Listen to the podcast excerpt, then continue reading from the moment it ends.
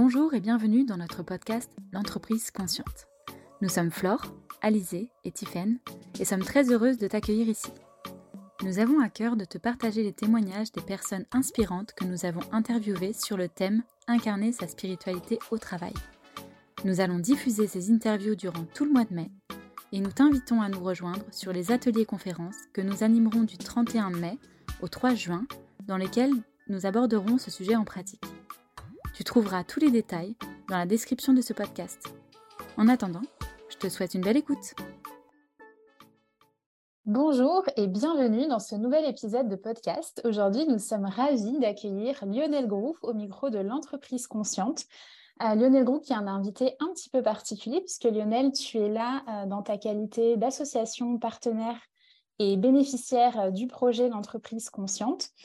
Et c'est un projet qui est né au Sénégal lors d'un voyage qu'on a réalisé, Alizé, Flore et moi, euh, en Casamance, puisque donc les filles sont venues me rejoindre en Casamance. Et de ce fait-là, il nous a semblé logique de pouvoir faire en sorte que le projet euh, contribue à avoir un impact positif sur euh, ce pays qui nous a accueillis, qui m'accueille, moi en l'occurrence en ce moment, et qui a vu naître le projet. Lionel, toi et moi, on se connaît depuis presque une dizaine d'années. Euh, puisque j'ai la chance de travailler à tes côtés sur le projet du cuiseur lorsque j'étais étudiante, lorsque j'ai été euh, présidente euh, d'Enactos, qui est une association d'entrepreneuriat social. Et c'est d'ailleurs à travers ce projet-là que j'ai connu le Sénégal pour la toute première fois. Et tu étais à mes côtés dans cette aventure. Et puis, tout au long de ces années, de ces dix dernières années, on est resté en lien.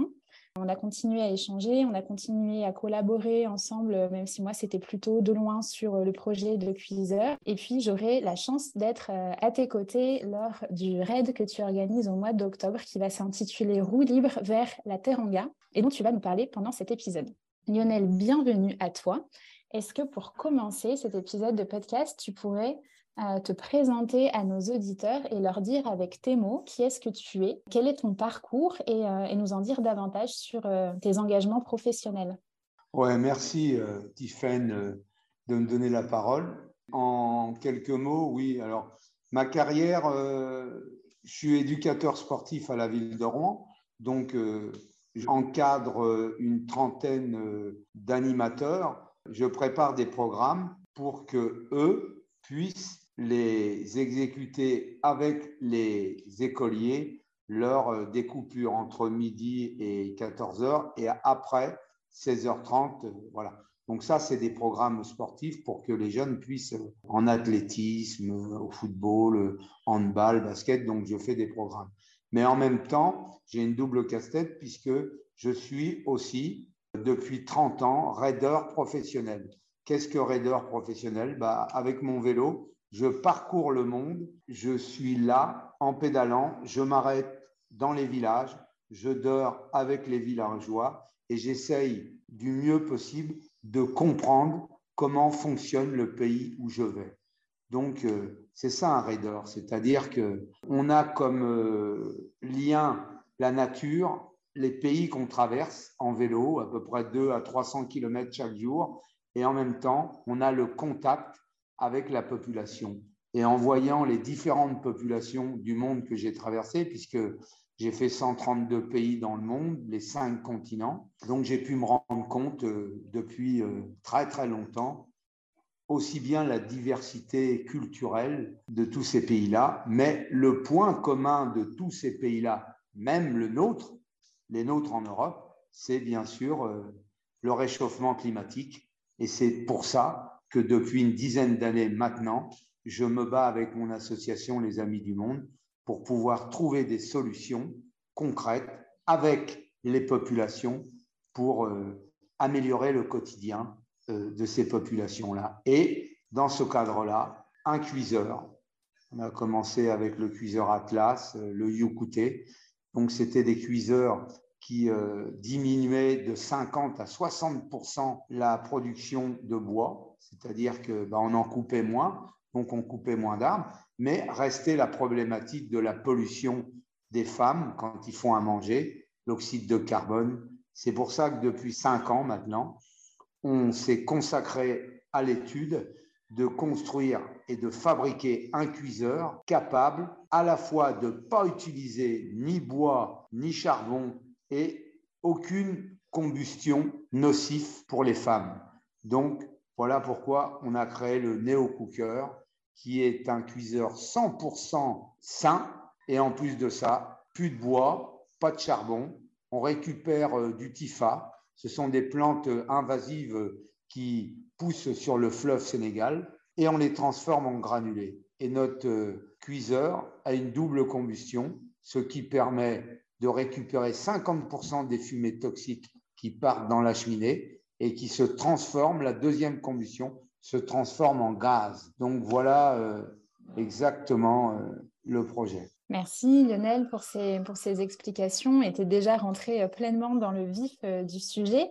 Euh, peut-être avant de revenir sur euh, le projet de cuiseur du coup, que tu développes depuis euh, plusieurs années et cette nouvelle version du cuiseur du Neo Cooker comme, comme tu l'appelles, est-ce que tu peux nous partager comment est-ce que toi t'en es arrivé à réussir finalement dans ton parcours professionnel à conjuguer à la fois ton activité professionnelle et ta passion, le vélo? Comment est-ce que tu en es arrivé et qu'est-ce qui t'a amené finalement à parcourir le monde pendant, pendant ces 30 années, ces, ces 132 pays comme tu le dis, avec ton vélo? Bah, jusqu'à l'âge de 20 ans, euh, j'avais un dérèglement hormonal. Donc, euh, je pesais euh, entre 140 et 160 kilos. Donc, j'étais déconnecté, je dirais, de la vie sociale qu'un adolescent et un jeune a, voilà, parce que j'étais personne. je ne connaissais pas le sport, j'avais peu d'amis. C'était très compliqué toutes ces années-là, jusqu'à 20 ans c'était une lutte euh, contre moi-même, puisque c'était mon corps euh, qui me faisait mal. Et forcément, quand ton corps te fait mal, tu peux pas être bien avec ton esprit, avec euh, voilà, donc tout très perturbé, je dirais même très agressif, quoi. Ce qui fait que voilà, un jour, bah, j'ai trouvé un endocrinologue qui, grâce à une amie qui faisait du sport, elle s'appelait Françoise, elle, elle faisait des footings.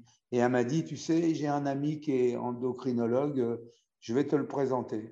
Et grâce à lui, il a trouvé euh, que j'avais un dérèglement. Et du jour où euh, il m'a mis en confiance, j'ai commencé à faire un régime, à perdre du poids et à faire du sport. Donc, je faisais de la muscu et du footing. Le footing, euh, c'est quelque chose qui ne me plaisait pas beaucoup. Mais bon, j'en faisais jusqu'à peser 100 kilos. J'avais perdu 60 et quelques kilos. Donc euh, ça, ça, m'a fortifié. Et forcément, en perdant tous ces kilos et en faisant du sport, euh, je me suis aperçu que mon corps réagissait et me donnait un bien-être. Et ce bien-être-là, je me suis dit, bah voilà, moi euh, j'aimais regarder le Tour de France en vélo. Je connaissais rien en vélo, quoi. Donc je me suis inscrit dans un club et puis j'ai commencé à apprendre à pédaler, à faire quelques kilomètres. Et entre le premier jour et les six premiers mois, je passe de 20 km par jour à 50, 60, et c'est l'évasion, même si ce n'était pas parfait au début, mais j'étais un autre homme. Sur mon vélo, rien ne pouvait m'arriver. J'étais heureux. Voilà le mot heureux. Et donc, je voyais les gens qui me souriaient. Oh, bonjour. Euh, je m'arrêtais, j'avais besoin d'eau, on me donnait de l'eau. Mais je dis, c'est incroyable ça. On m'a jamais donné d'eau euh, quand euh, j'étais obèse. Et puis là, les gens, euh, voilà. Et puis, mon rêve à moi, c'était d'aller voir ma maman au Sable d'Olonne. Donc, c'était vraiment un rêve. Et un jour, j'ai dit à ma mère, bah, écoute, maman, je vais venir te voir en vélo. Donc, je suis parti. Et là, c'était une découverte exceptionnelle parce que j'ai mis cinq jours hein, pour faire les, 450 km, alors que maintenant, je peux les faire en une journée.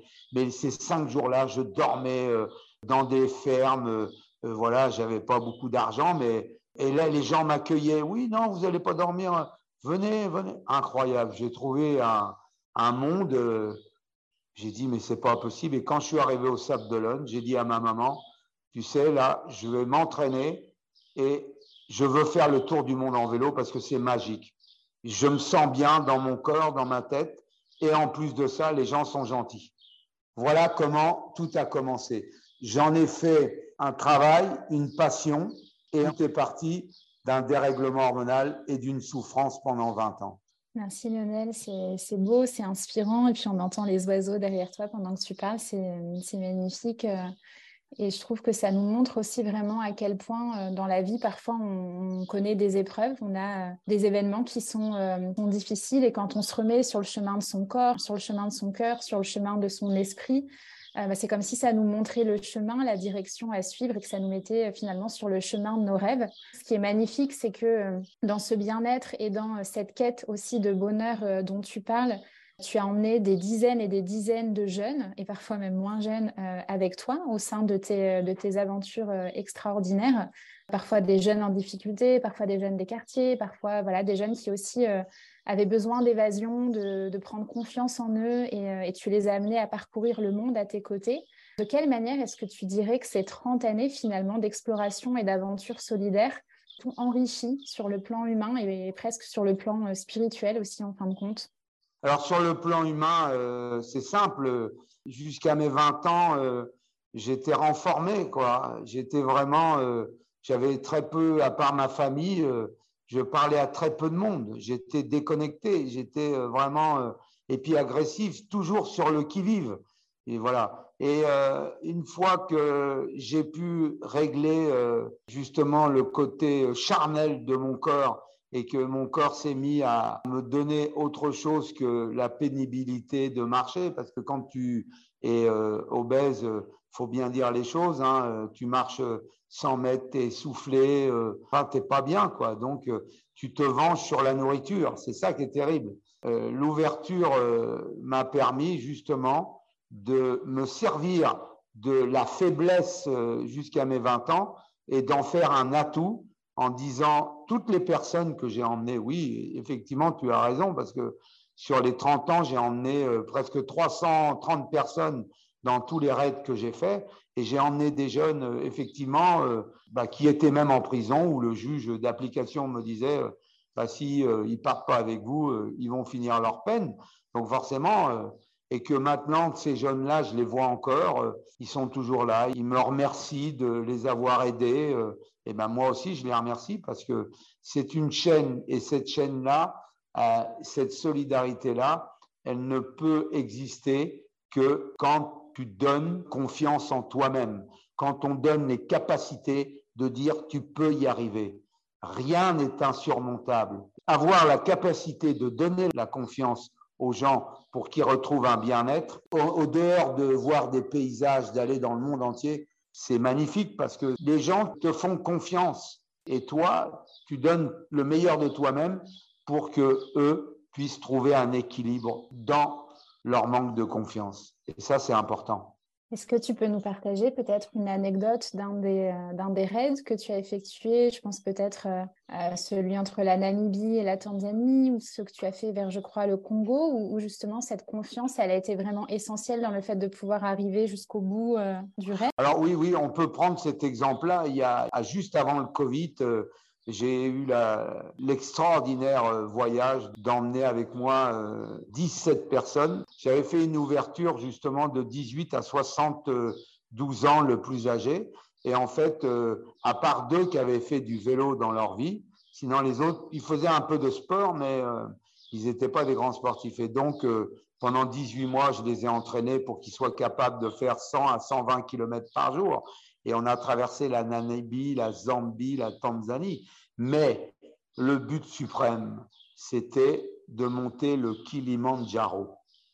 Alors, euh, une montagne qui fait 5880 euh, mètres, l'altitude, les difficultés, euh, et de donner confiance à cette équipe-là qui, par le biais de la vie, avait été un peu, on peut dire, abîmée, certains par des divorces, d'autres parce qu'ils avaient perdu un de leurs proches à cause du cancer, d'autres euh, avaient eu des difficultés professionnelles et avaient perdu totalement euh, pied euh, en, la confiance, on peut le dire, humaine et surtout en eux-mêmes, et d'avoir formé un groupe qui, à 18, d'avoir franchi toutes ces difficultés-là et de les voir en haut du Kilimandjaro, tous, je dis bien tous, Personne n'a été, pourtant il y en a eu deux qui voulaient abandonner euh, à presque, il restait que 5 km, mais je dis bien toutes et toutes, on les a soutenues. Je revois en, plus euh,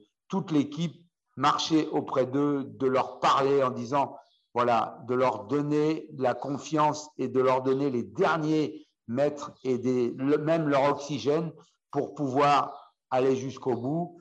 C'est une image et une émotion euh, qui est tellement exceptionnelle que il faut la vivre quoi. On sent que là euh, spirituellement dans ton corps euh, même si tu crées des orphines, parce que quand tu fais du sport, tu crées beaucoup d'orphines, donc on pourrait dire que tu crées ta propre drogue. Mais là, on, a vu le bout, le bout, le bout du, d'aller jusqu'au bout du bout du bout, et que là, on peut dire que c'est pas le physique qui a permis à toute l'équipe de monter le Kilimanjaro, mais c'est le mental et l'âme qui a fait qu'on est allé au bout.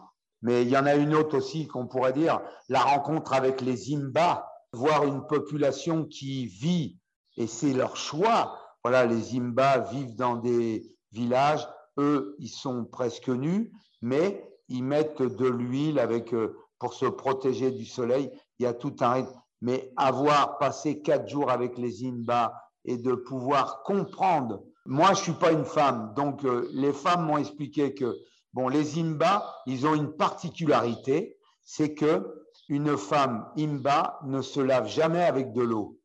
Alors tu te dis, mais comment elle se lave? Eh bien, ils ont une case où en fait, ils se lavent avec la vapeur. C'est la vapeur, ils, se, ils rentrent dedans. Donc les, femmes de, mon, de l'équipe sont rentrées avec elles. Seules les femmes peuvent aller dans les cases. Les raideuses se sont lavées avec eux.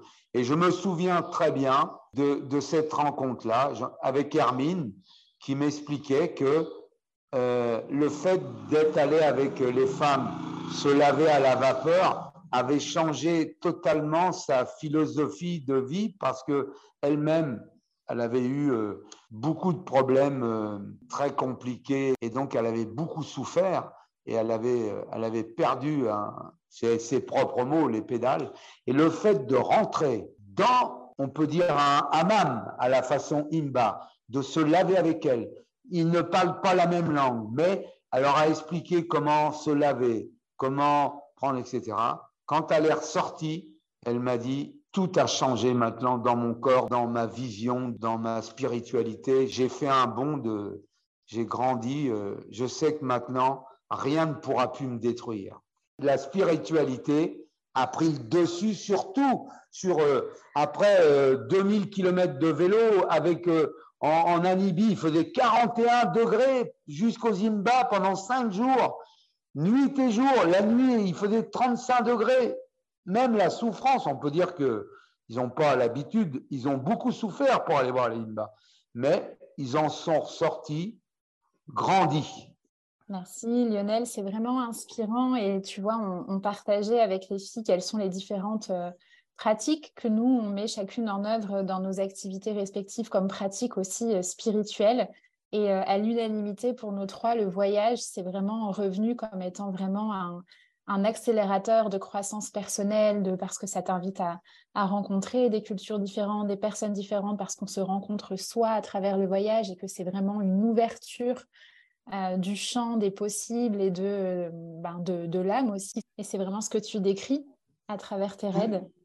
Tout à fait, mais regarde, ça devient même spirituel. Je me souviens très bien d'un repas du jour de Noël. C'était au Maroc, euh, dans une famille, on a passé Noël. La famille qui nous a accueillis a fait un couscous le jour de Noël. Elle a expliqué comment on faisait le couscous, le fait euh, de faire cuire la semoule, etc.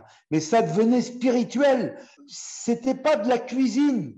Et quand euh, tout le monde a mangé le couscous à minuit euh, ce jour-là, mais c'était un moment extraordinaire d'avoir participé de A à Z à la cuisson de ce repas-là était devenu plus que magique. C'était un moment spirituel. C'est même pas moi qui l'a dit, c'est euh, un des jeunes, puisque là j'avais emmené que des jeunes. Il faut se rendre compte que là c'était pas un raid en vélo, c'était des jeunes qui étaient en difficulté, qui avaient euh, pas mal de problèmes avec le shit et avec euh, certaines drogues.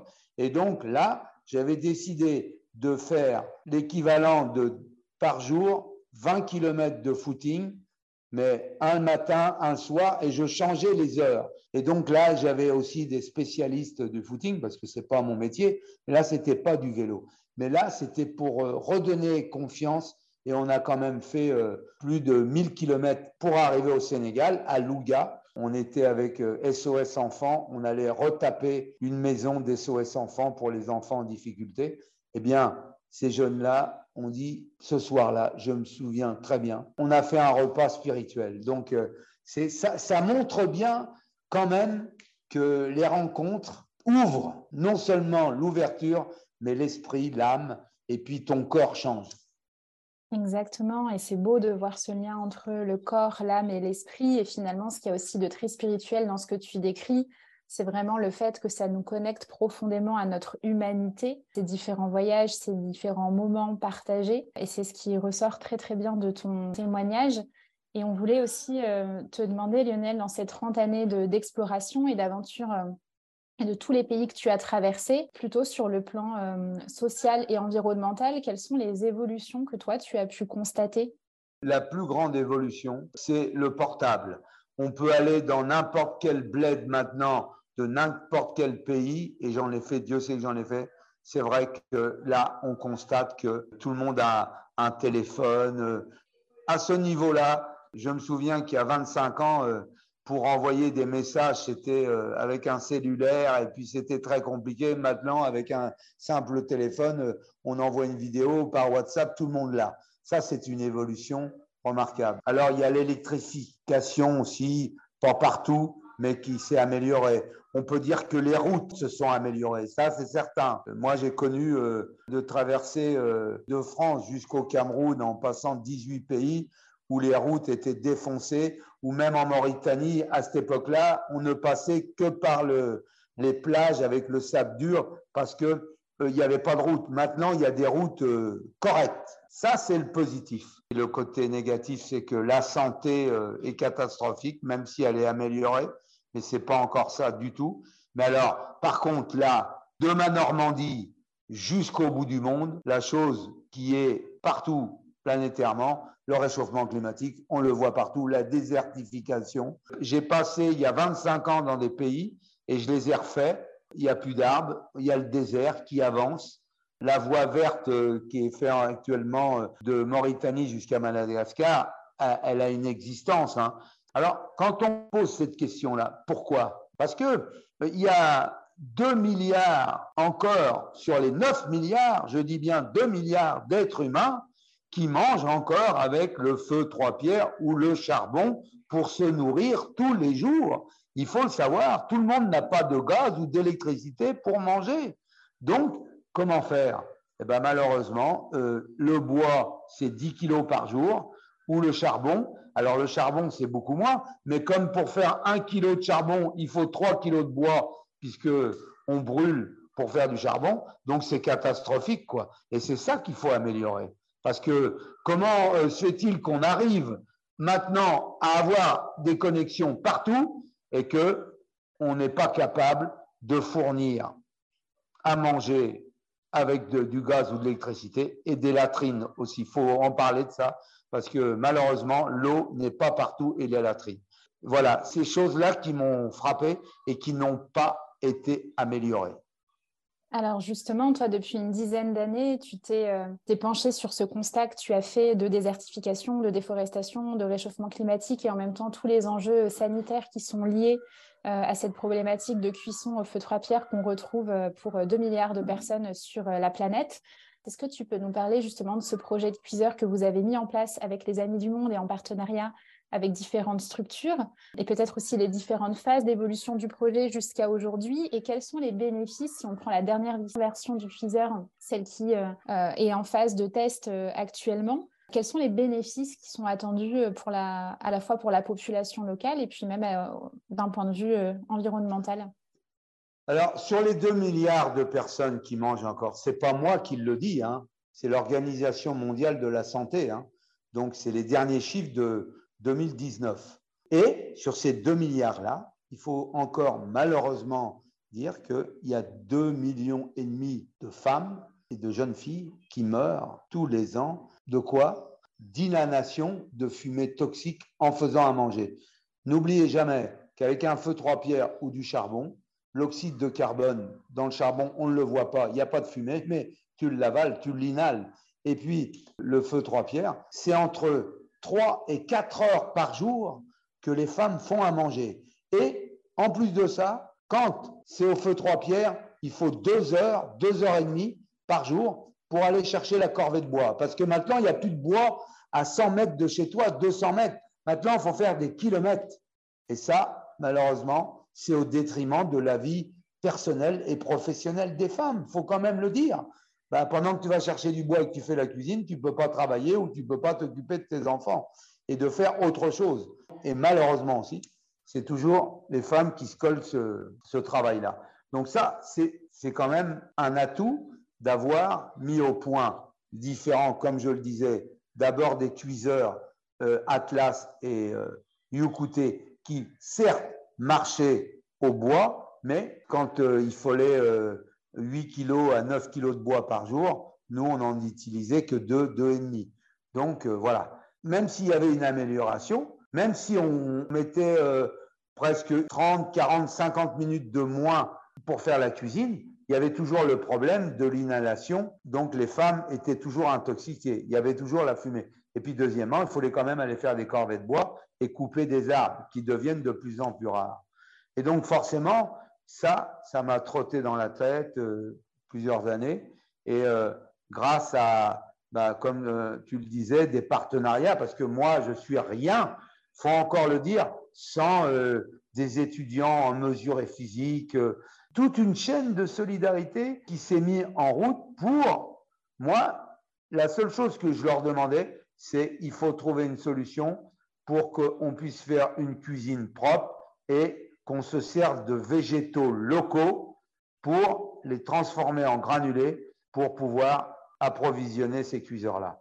Et donc, pendant quatre ans, pendant le Covid, ça a été un peu compliqué, mais voilà, ils se sont penchés dessus et on en a fait la version telle qu'elle est là. Il reste encore des améliorations, mais cette version-là, elle est extraordinaire puisque plus de fumée toxique pour les femmes, comme je l'ai dit, et on ne se sert plus de bois ou de charbon, c'est des végétaux. Alors quand c'est au Sénégal, c'est du tifa ou de la coque d'arachide, mais après, même si c'est au Vietnam ou au Cambodge, eh ben on prend des végétaux locaux qu'on transforme en granulés et euh, c'est la même chose. Voilà, on se sert des végétaux euh, pour transformer. Donc forcément, ça a un atout. Euh, il n'y a plus de désertification, on coupe plus les arbres, il n'y a plus de corvée de bois. Et puis, un gain de temps. Quand tu fais un petit boudienne à l'heure actuelle avec un feu trois pierres, il faut trois heures. Avec euh, le néo-cooker, il va falloir une heure, une heure trente, une heure trente-cinq. Et c'est terminé. Donc, on gagne pratiquement une heure et demie. Donc, pas de fumée toxique et on gagne une heure et demie. Donc c'est extraordinaire. À l'heure actuelle, on fait des tests dans un village Paul.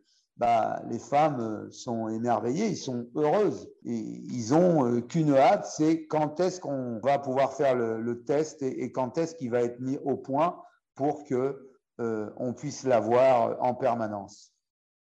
Et c'est aussi ce qui leur permettra de pouvoir gagner du temps pour avoir une activité génératrice de revenus, pour pouvoir prendre soin d'elles, prendre soin de leur famille. C'est aussi ce que tu ce que tu partageais. Et c'est aussi l'intention de ce cuiseur qui agit à la fois vraiment sur le volet, euh, sur le plan de la santé, mais aussi sur le plan du, bien-être, de l'épanouissement.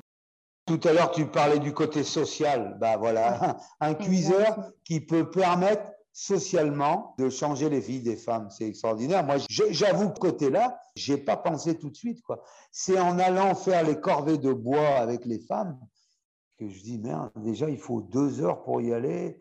Maintenant, euh, là où on est là, à côté de Saint-Louis, il faut faire trois kilomètres et demi pour euh, aller chercher du bois. C'est là que je me suis rendu compte qu'il y aura plus de corvée de bois.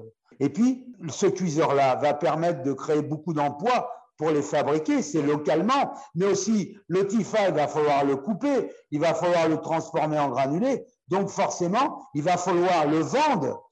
Donc forcément, les femmes vont pouvoir aussi faire des démonstrations pour euh, inciter la population à l'acheter après. Donc ça veut dire que euh, on va pouvoir créer des emplois locaux rémunérés grâce aux cuiseurs. Donc c'est une chaîne euh, qui va euh, permettre euh, d'améliorer le quotidien de la vie, pas seulement que sur le point cuisine, mais aussi pécuniairement. On va pouvoir permettre aux femmes de travailler et de faire un métier sain et rémunérateur d'argent. Donc c'est formidable. J'y pensais pas au départ.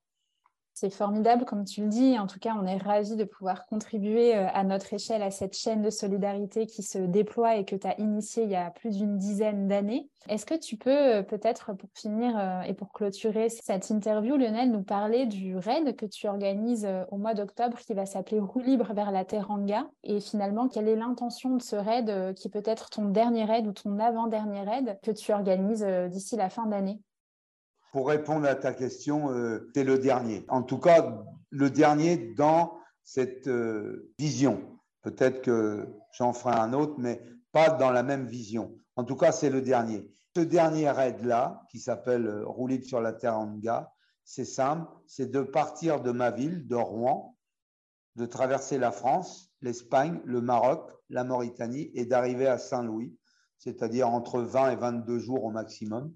Et en fait, tout au long de ce voyage, c'est justement de montrer qu'on peut trouver des solutions simples à notre échelle, à la population, tous les soirs quand on va euh, s'arrêter, bivouaquer avec la population, on va montrer le, néo-cooker, on va leur montrer qu'on peut euh, améliorer le quotidien des femmes pour faire la cuisine, la santé, mais aussi la désertification, qu'il y a des moyens pour irriguer, lutter contre le réchauffement climatique. Et celui-là, il est important. Donc forcément, il y aura des vidéos, on sera sur les réseaux sociaux. C'est une équipe euh, bah, dont toi, tu feras partie, qui se charge de ça, parce que c'est n'est pas mon métier. En fait, c'est de donner l'envie aux gens à leur niveau, quel que soit le niveau, qu'on soit en France, qu'on soit partout dans le monde, avec des idées simples. Moi, je donne un exemple simple. Bah, au lieu de prendre sa voiture euh, pour aller chercher du pain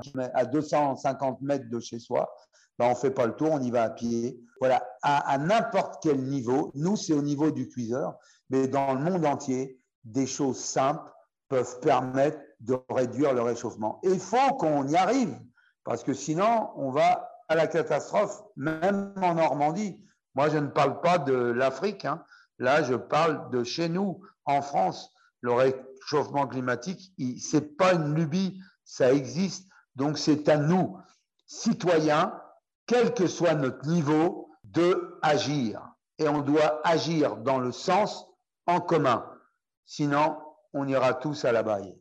Merci Lionel pour ce, mot de la fin et en tout cas cette invitation pour toutes les personnes qui nous écoutent à se saisir à leur échelle des actions qui sont à disposition, à s'investir dans leur communauté, dans leur village, dans les associations euh, locales. Et cette idée qu'on a euh, chacun la possibilité finalement de, s'engager sur les sujets qui nous tiennent à cœur. Et ils sont nombreux, que ce soit dans le domaine de la santé, de l'éducation, du bien-être, de l'environnement. Et c'est vrai que ce projet de Tweezer, nous aussi, nous parle beaucoup parce qu'il remplit un certain nombre, tu sais, des fameux objectifs de développement durable et qui répond à de nombreux enjeux c'est vraiment ce qui fait euh, euh, la force de ce projet auquel on est ravis de participer à travers les ateliers euh, de l'entreprise consciente qui auront lieu à la fin du mois de mai pour lesquels il est possible de s'inscrire via le lien qui est dans la description de cet épisode et aussi sur la page de l'entreprise consciente.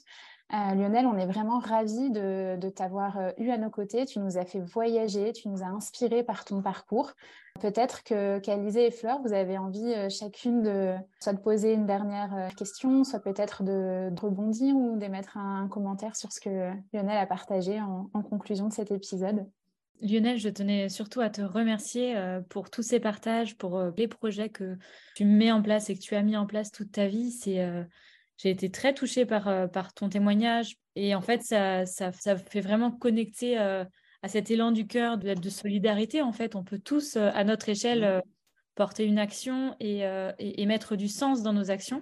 En fait, toi, tu en as fait ta vie et je trouve que c'est un, un, merveilleux exemple de, de ce qu'il est possible de faire et de redonner espoir à des personnes qui ne sont pas nécessairement sur le chemin qu'ils auraient aimé suivre et leur permettre en fait d'avoir cette prise de conscience de quel est le, meilleur chemin pour eux, en fait. Et, merci beaucoup pour tous ces partages.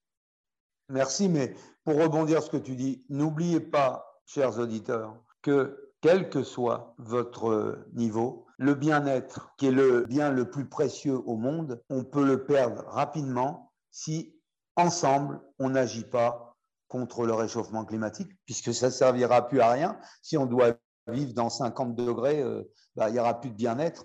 Donc euh, le partage, on est obligé de le faire, mais on peut le faire en harmonie. Et c'est ça, c'est pas d'être contraint, l'harmonie avec soi-même et avec son entourage et avec ceux qui vivent avec nous, que ce soit les êtres humains, la terre, la nature. C'est ça l'essentiel. Moi, je suis aussi euh, très émue et, euh, très touchée par ton témoignage, Lionel. Merci beaucoup. Tiffany nous avait évidemment parlé de ton projet, mais l'entendre par tes mots, par ton témoignage, par ton parcours, moi, je trouve que ce que tu nous as partagé, à la fois, ça m'impressionne et ça m'inspire. J'ai noté plein de phrases. Je suis vraiment touchée par ton témoignage quand ton corps te fait mal, tu peux pas être bien avec ton esprit. C'est parti d'une souffrance, c'est devenu une passion et un travail. Je trouve ça absolument incroyable, la résilience dont tu as pu faire preuve aussi sur ton parcours. Et c'est ce dont on parle pour trouver des solutions collectives pour répondre aux enjeux que tu mentionnes vraiment très bien. Es déjà emballé par le fait de soutenir cette association. Je le suis mille fois plus. Et la dimension, enfin la multidimension du projet que tu portes, je la trouve géniale. L'aspect écologique, solidaire, sanitaire, social, le point féministe qu'on soulève là sur la fin aussi. en fait, pour moi, ce projet, il, est vraiment exemplaire et je suis vraiment fière de pouvoir contribuer à, te soutenir et à vous soutenir dans cette aventure. Donc vraiment, merci beaucoup et merci de donner aussi cette inspiration.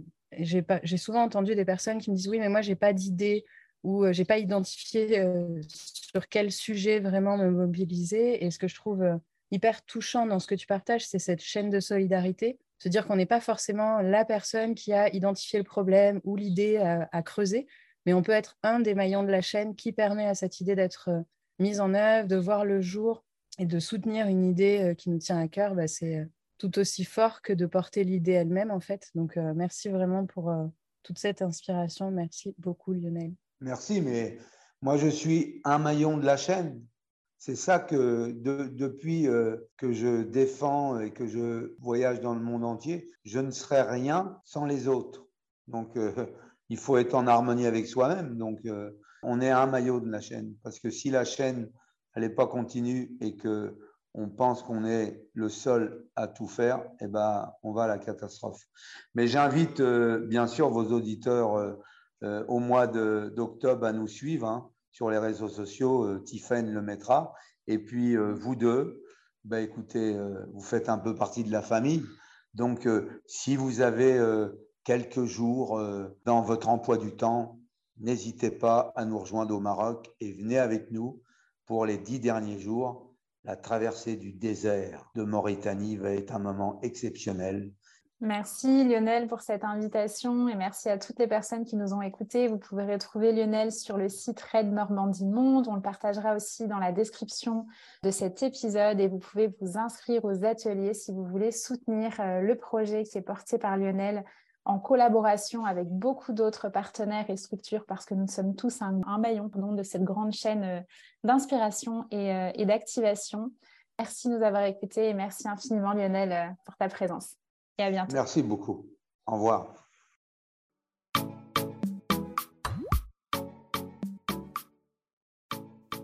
On espère que cet épisode t'a inspiré. Tu peux d'ores et déjà télécharger le guide des bonnes pratiques que nous t'avons concocté, dans lequel tu trouveras des pistes inspirantes pour avancer sur ton chemin personnel. Et si tu souhaites explorer ce sujet en live avec nous, nous t'invitons à nous rejoindre sur les ateliers conférences que nous animerons du 31 mai au 3 juin dans lequel nous aborderons ce sujet en pratique. Tu trouveras tous les détails dans la description de ce podcast.